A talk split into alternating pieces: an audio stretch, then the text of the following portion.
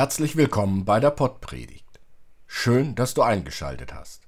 Christoph Marsch Grunauer und ich, Robert Vetter, sind Pastoren im evangelischen Kirchenkreis Delmenhorst, Oldenburg-Land. Für einen kurzen, knackigen Input bist du hier bei der Pottpredigt genau richtig.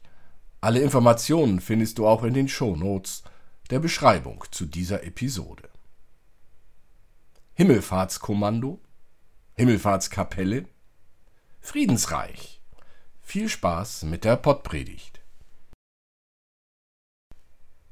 Liebe Hörerin, lieber Hörer, heute sind Gedanken rund um Träume gefragt, die im Buch Daniel niedergeschrieben sind. Hören werden wir heute von Tra. Liebe Hörerin, lieber Hörer, heute sind Gedanken rund um Träume gefragt, die im Buch Daniel niedergeschrieben sind. Hören werden wir heute von Daniels Traum im siebenten Kapitel. Mit schaurigen Bildern von Tieren, die aus dem Weltmeer steigen, wird in diesem Traum verdeutlicht, dass alle menschliche Macht an ein Ende kommen wird. Es ist wie beim Boxen.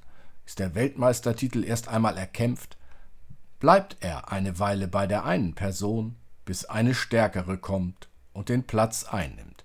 Und selbst wenn es einem Boxer gelingen sollte, alle Weltmeistergürtel, die es auf Erden gibt, zu erringen, auch er wird einmal niedergestreckt. Dies gilt in Daniels Traum besonders für alle Politiker, die ihre Länder immer weiter ausdehnen wollen. Es kommt einer, der ist stärker. Und wenn Sie den Traum gleich hören, werden Sie sich fragen, ob hier nicht eher die Hölle auf Erden beschrieben wird oder so eine Art Himmelfahrtskommando. Hören wir den Traum.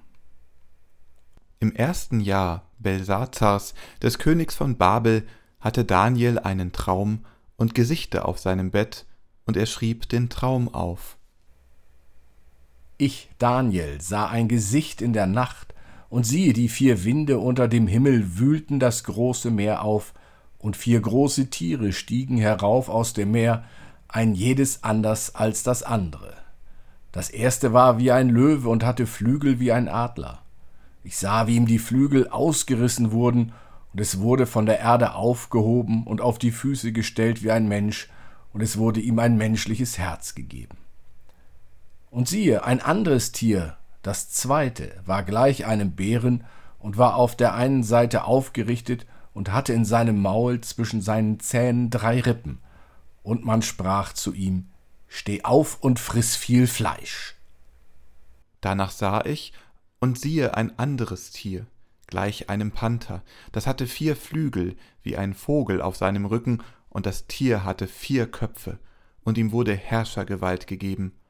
Danach sah ich in diesem Gesicht in der Nacht, und siehe, ein viertes Tier war furchtbar und schrecklich und sehr stark und hatte große eiserne Zähne, fraß um sich und zermalmte, und was übrig blieb, zertrat es mit seinen Füßen.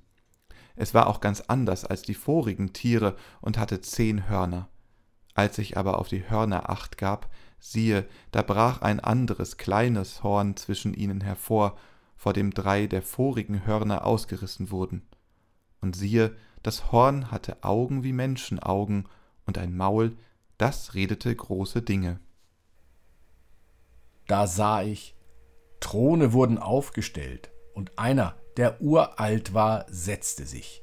Sein Kleid war weiß wie Schnee, und das Haar auf seinem Haupt wie reine Wolle. Feuerflammen waren sein Thron und dessen Räder loderndes Feuer. Da ergoß sich ein langer, feuriger Strom und brach vor ihm hervor. Tausendmal Tausende dienten ihm, und zehntausendmal Zehntausende standen vor ihm.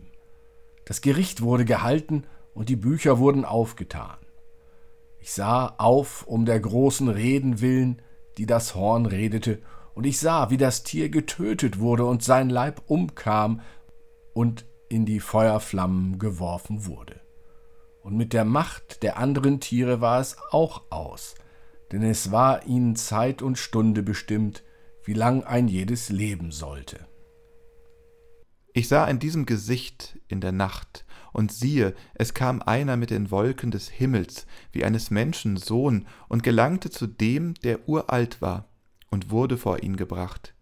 Ihm wurde gegeben Macht, Ehre und Reich, dass ihm alle Völker und Leute aus so vielen verschiedenen Sprachen dienen sollten. Seine Macht ist ewig und vergeht nicht, und sein Reich hat kein Ende.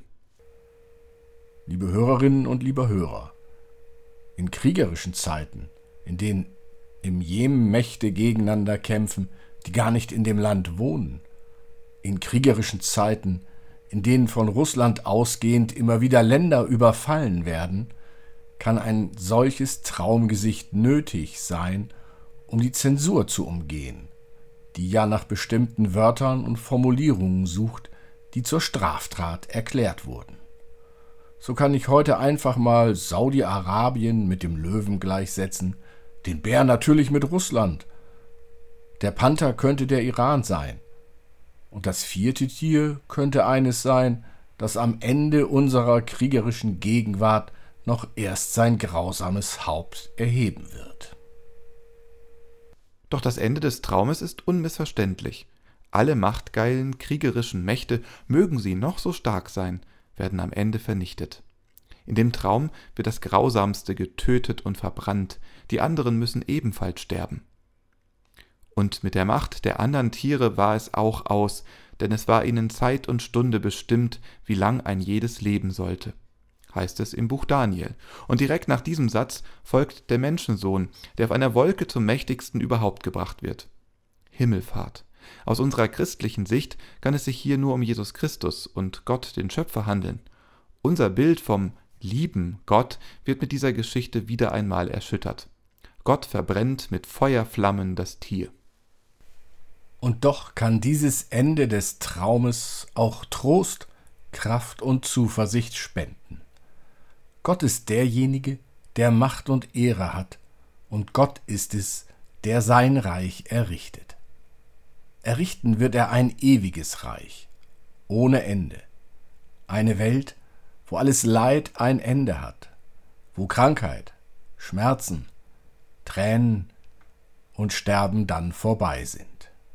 Wir feiern Christi Himmelfahrt ja nicht, weil Christus vor bald 2000 Jahren zu Gott gegangen ist und uns nichts als einen letzten Fußabdruck hinterlassen hat, den wir in der Himmelfahrtskapelle auf dem Ölberg in Jerusalem finden können, sondern weil wir darauf warten, dass Christus vom Himmel her zu uns kommt, seine Füße wieder auf Erden setzt und dem immer wiederkehrenden kriegerischen und ungerechten Treiben auf Erden ein Ende setzt.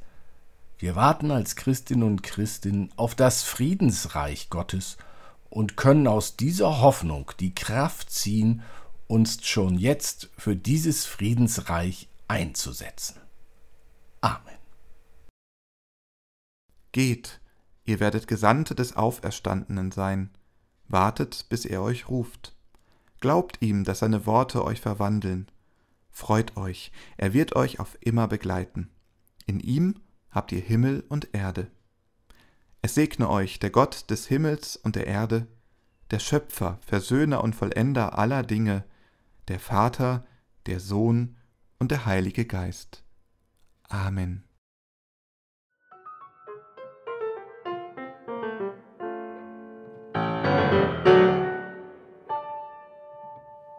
Dieser Podcast ist ein Angebot des evangelisch-lutherischen Kirchenkreises Delmenhorst-Oldenburg-Land.